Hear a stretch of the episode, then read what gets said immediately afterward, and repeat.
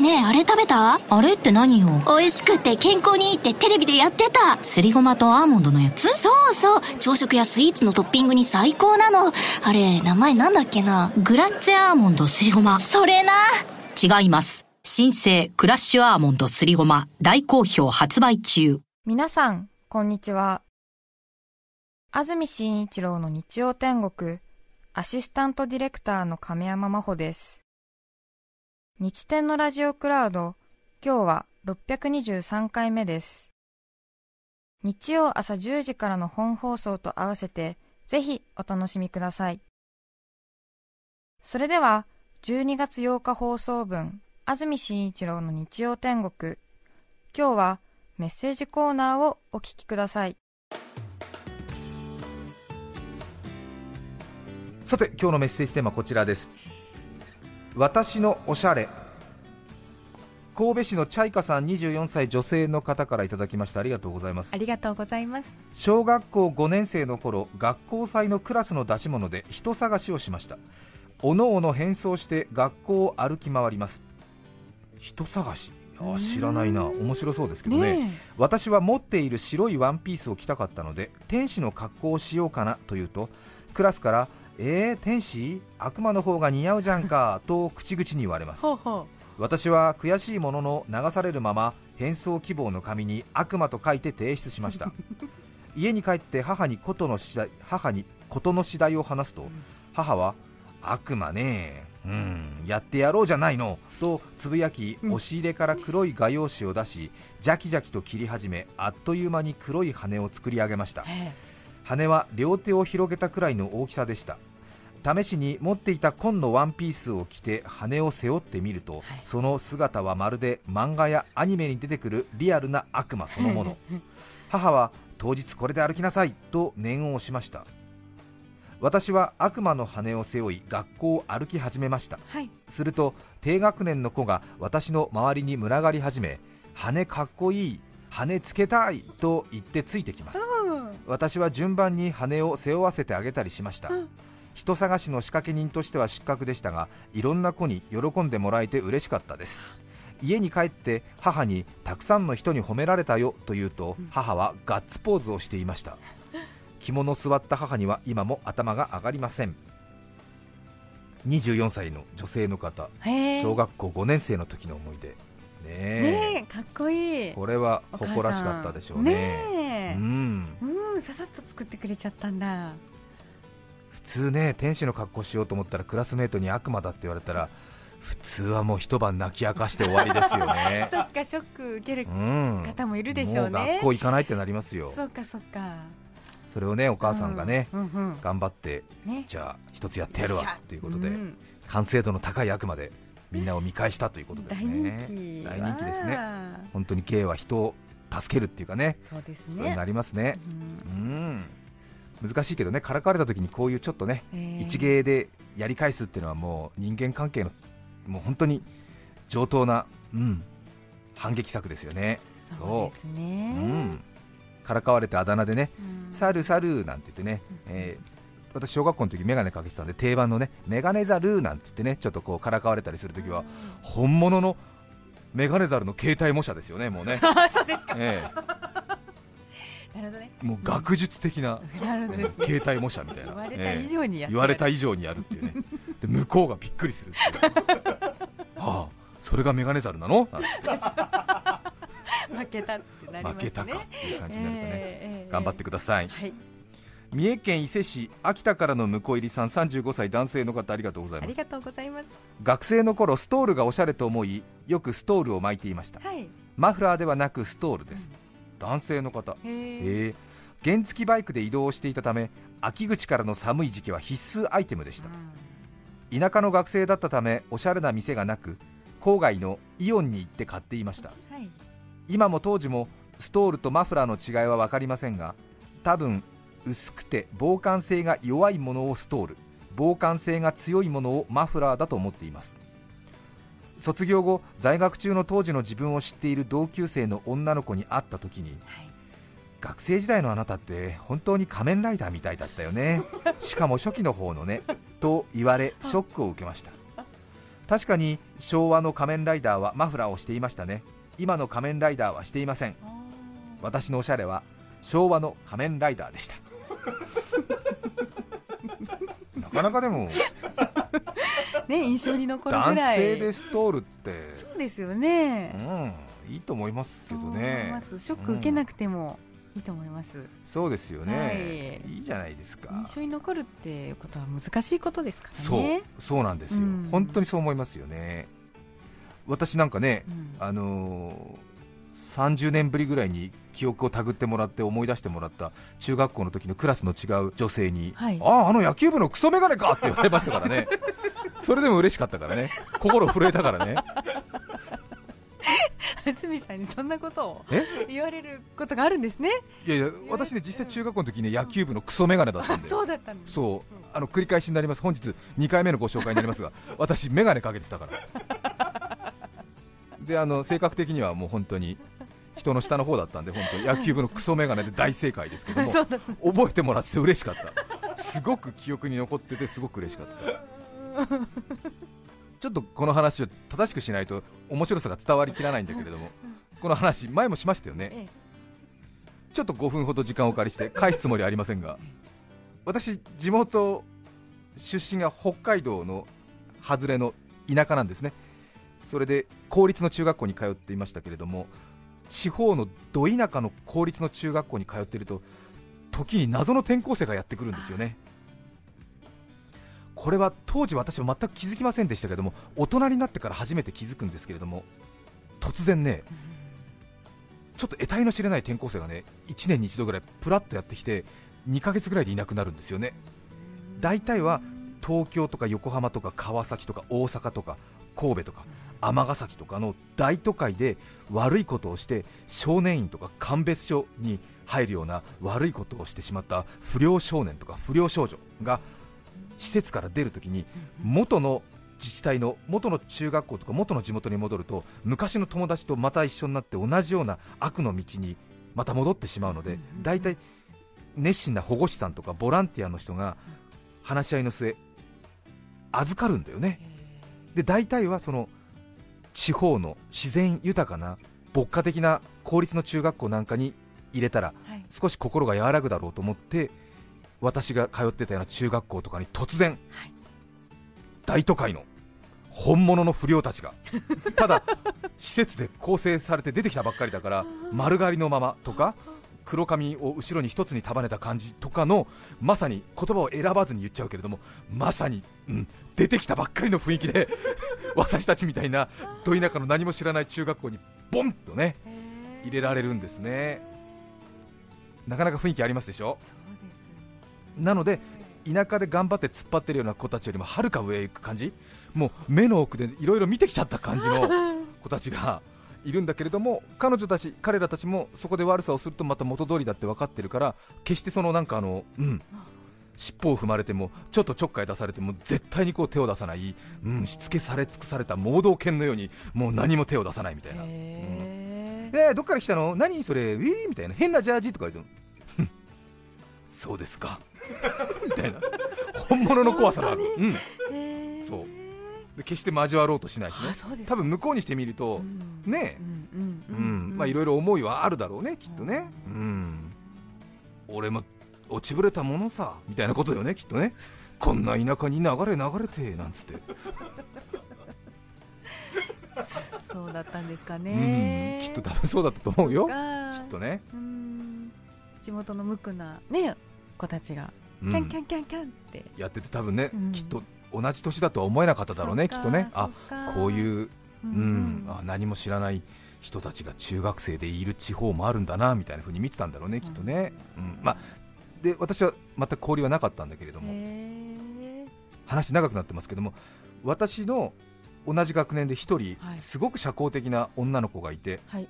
今はもう横浜で暮らしてるんだけれどもその子がとにかく昔学校が一緒だった子とよくね連絡をね取る子でうんすごい偉いなと思ってて、うん。でその2年生か3年生の5月から6月の2ヶ月間ぐらいしかいなかった更生施設から出たばっかりでうちの学校に来た女の子とも連絡取ってるって言ってあなたそれはすごいねと思って。たった2ヶ月しか在籍しなくてうんうん。何のねうん。交流もみんなとなかったこともまだ連絡取れてんの？なんて言ってうん。そうだよなんて言って連絡取れるよなんて言ってでその子にこの間会いに行くって言われてへえと思ってそれはそれはじゃあいろんなお話聞いたらおし今教えてなんて言ってたんですけどねそれでその子に彼女が会いに行くじゃない。え、うん。彼女は2ヶ月しか滞在してなかったから私のことなんて記憶にないと思ってたのね。あそうですね、うんうんうん。それであのさうちの学校でさうんって一人うん。男の子がいてって言ってちょうど私がテレビに出てる時間だったんでうん。彼のこと覚えてる？今ほらテレビに出てる彼なんだけれどって言って言ってくれたんだって。だ当然向こうはねその後中学校のことなんか知らないからいや全然知らない。えこの人いたの？なんて言った話が続いたんだって、それでなんとか思い出してもらおうと思ったのかいろいろこう情報を言ってったらそのね？本物の彼女が、あああの野球部のクソメガネか！っ て言ったんだって。出た。ね。ここで出るの？ここで出たと思って。そう。あああのうるせえクソメガネか！うるさかったの？多分うるさかった、うん、そしたらすぐ電話かかってきて「あずみあずみ」っつって「覚えてたよ彼女」っつって「すごいね」っつって「え本当嬉しいわ」クラスも違うのに。一回も話もしなかったのに俺の存在が心の金銭に触れてたの？って言ったら「触れてたみたいだよ」なんて言って。てなんて言ってたの?」って「あのうるせえ野球部のクソメガネが」って言ってたって言って。もうやだと思って。嬉し涙だよ。なんだなんだそうなんだと思って。もっと交流できたらよかったななんて思って、うん。伝えといて伝えといてってソメガネがよろしくって言ってるから。っていう感じ。そうなんですね,、うん。ね。嬉しかった話ですね。そう。うん。嬉しかった。うん。人の記憶に残るっていうのは大事っていう話をしているところでそうす難しい。天気のいい日曜日です。今日は雨の心配ありません、はい。気温も昨日に比べて5度から6度近く上がるということですお出かけ日和ですね。ね。今日のメッセージテーマは私のおしゃれです。千葉県違うそうじゃないさん37歳女性の方。ありがとうございます。皆さんはじめまして。安住氏の先ほどの話で思い出したのですが、はい。小学生当時優等生に憧れた私は目が悪くなったのをきっかけにフレームの太くレンズの大きい今でいうあられちゃんメガネを親に買ってもらいましたこれで私も優等生だと意気揚々とメガネをかけ登校した初日、はい。担任の先生にうん大木ボンドに似ているな と言われました。大木ボンドさんを知らなかった私は何やら偉人めいたその名の人に これは賢く見られたなと心躍ります。家に帰り親に大木ボンドに似てるって私言われたんですけどと報告したところ親は爆笑しそこで初めて理想とは違う方向に行ってしまったと気づきました。大人になり新しく眼鏡を新調するたびにその思い出がよみがえりついつい無難な細めのフレームを選んでいます。ああもう、先生は不用意にね言うから、まあね。まあまあ。一生ものになってしまいました、仕方ないよね、うん仕方ないよ。ないか、うん、埼玉市見沼区たまっこコロコロさん53歳女性の方。ありがとうございます。皆さんおはようございます。おはようございます。あなたのおしゃれを思い出してみませんか？という編み物教室の看板を見てハッとしました。10代20代に何冊もの編み物の本の中から選んだデザインや彩り編み棒を無心で動かしていた時期がありました、もうだいぶ編み物にもご無沙汰な生活の中ふと思い出したときめきでした、ねえ。編み物ね。いいですよね。今はねもう男性女性の区別なくっていう時代ですけれどもなんとなくやっぱり女性でね編み物を上手にしているっていうのはなんかうん。男性がこう上手にロープを縛ってる感じっていうの？あーななんていうの？その上手にうん。あのね知的な動物として生まれてこういうことができるっていう感じはすごくいいなと私も思います。そうですか、うん。こうジェンダーフリーな感じの世の中になってもやっぱりね。いいなっていうとこありますね。ねうんそうでしょ、うんそれもダメなのかなもう今ね。どうなんですかね。わかんない。そうやって 編み物している女性っていいねって言うとそれはそれでまたね、あのまたそうやって男女の区別をそうやってあ固定概念でするみたいな やだやだ40代親父やだみたいなこと思われてんの？もう。そうなの、うん、もうねいろいろあるな。そうね。ふう。稲城市のうなぎサンドさん45歳女性の方からいただきました。ありがとうございます。ありがとうございます。以前美容師さんに聞いた話です。片足にサンダル片足に革靴を履いてきたお客さんがいたそうです。店内の人は間違えているのではと内心ざわついていたのですが、はい、普通に堂々とした態度だから多分おしゃれなんだろうと納得していたといいます。途中どうしても我慢できなかった若いスタッフがその靴はとさりげなく聞いたところあらやだ間違えてるというので全員で本物の人なんだと感心しきりだったそうです。本物ね。うんそれはない。なんで間違えるんだろう おーって感じになったんですよねそうですか。ああそれは。ああご立派でございます。本当です。本物の人ですな。つくば市の夏みかんさん53歳女性の方ありがとうございますブローチです。胸のあたりにブローチがちょこんと飾られているだけでおしゃれな人に見えますね、うん、何より良い効果は人の視線を自分の顔から遠ざけられることです。すっぴんでボサボサ頭ヨレヨレの服でもこれ一つで全部帳消しにできる気がするわけです。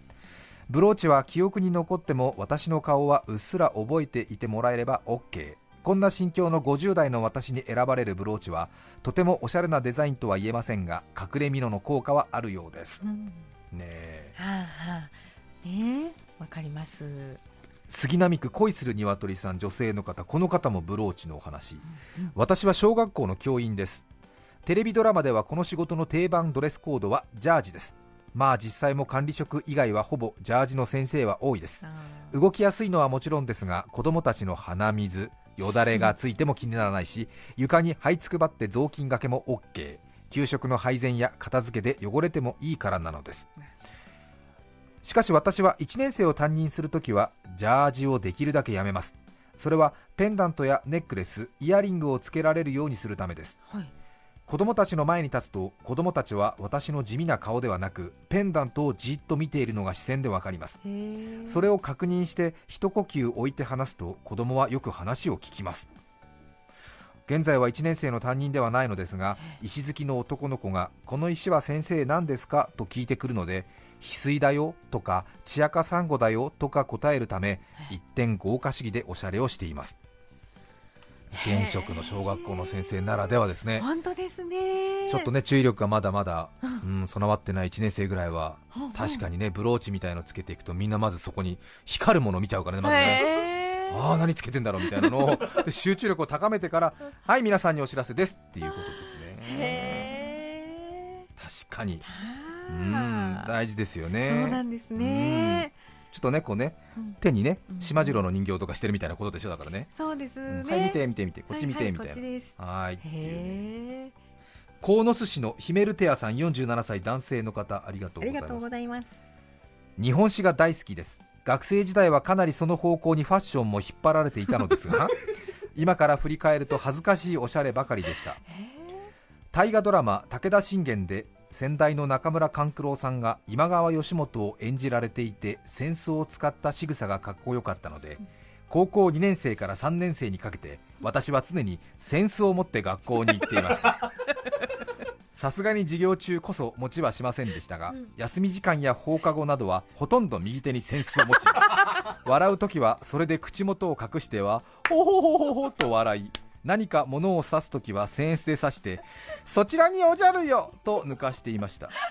あとよく江戸時代の武士が上下の肩の辺りに家紋を入れているのを時代劇で皆さんご覧になられたことがあると思いますが僕は体育で着るジャージに黒の油性ペンで自分で考えたオリジナル家紋を書いていました。幸いジャージのカラーが青だったので目立たず先生からは何も指摘されたことはありませんでしたが黒歴史認定の間違ったおしゃればかりあの時はしていました。シャアがガンダムの中で語っていましたがこれが若さゆえの過ちってやつでしょうね。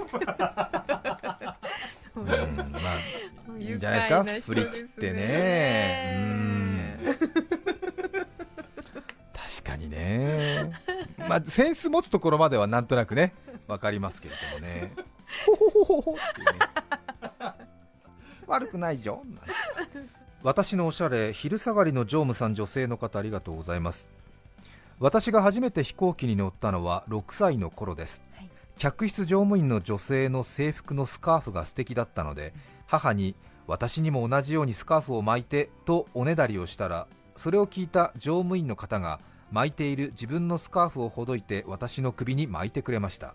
あら嬉しいね。えープリーツになるよう細かく折りたたんだものを首にかけ首元をゴムで結びプリーツを広げると首元に花のような塊が現れ1枚の布とは思えないくらいの出来上がりでした、はいね、こう花を花びら作ったのかな。うん。母はその巻き方をマスターできませんでしたがしばらく私のスカーフブームは続きどこに行く時もリボン結びではありますがスカーフを巻いていました。へ喉風邪だと心配してくれる人もいましたが分かってないなあこれがおしゃれなんだよと心の中で思っていました。あの時の乗務員の方のお心遣いが忘れられずなるべくその航空会社の飛行機を利用していますスカーフを小粋におしゃれに身につけられる女性に未だに憧れています。ねえああそう嬉しかったでしょうね。ね。これは嬉しいね。よくね電車の運転手さんに帽子ねかぶせてもらって写真撮ったってねそれきっかけでって人もねいますよ、ね12月8日放送分安住紳一郎の日曜天国メッセージコーナーをお聞きいただきました。それでは今日はこの辺で失礼します。安住紳一郎の日曜天国。おせち料理に使うくわいの出荷が最盛期を迎えています。芽が出るくわいは縁起物。大きく育てくわい春一 TBS ラジオ FM905 AM954 さて来週12月15日の安住紳一郎の日曜天国メッセージテーマは「小さな幸せ」ゲストは伝説のジェンダー声吉野ママこと吉野敏夫さんです。それでは来週も日曜朝10時 TBS ラジオでお会いしましょう。さようなら。安住紳一郎の TBS ラジオクラウド。これはあくまで試供品皆まで語れぬラジオクラウド。ぜひ本放送を聞きなされ954905お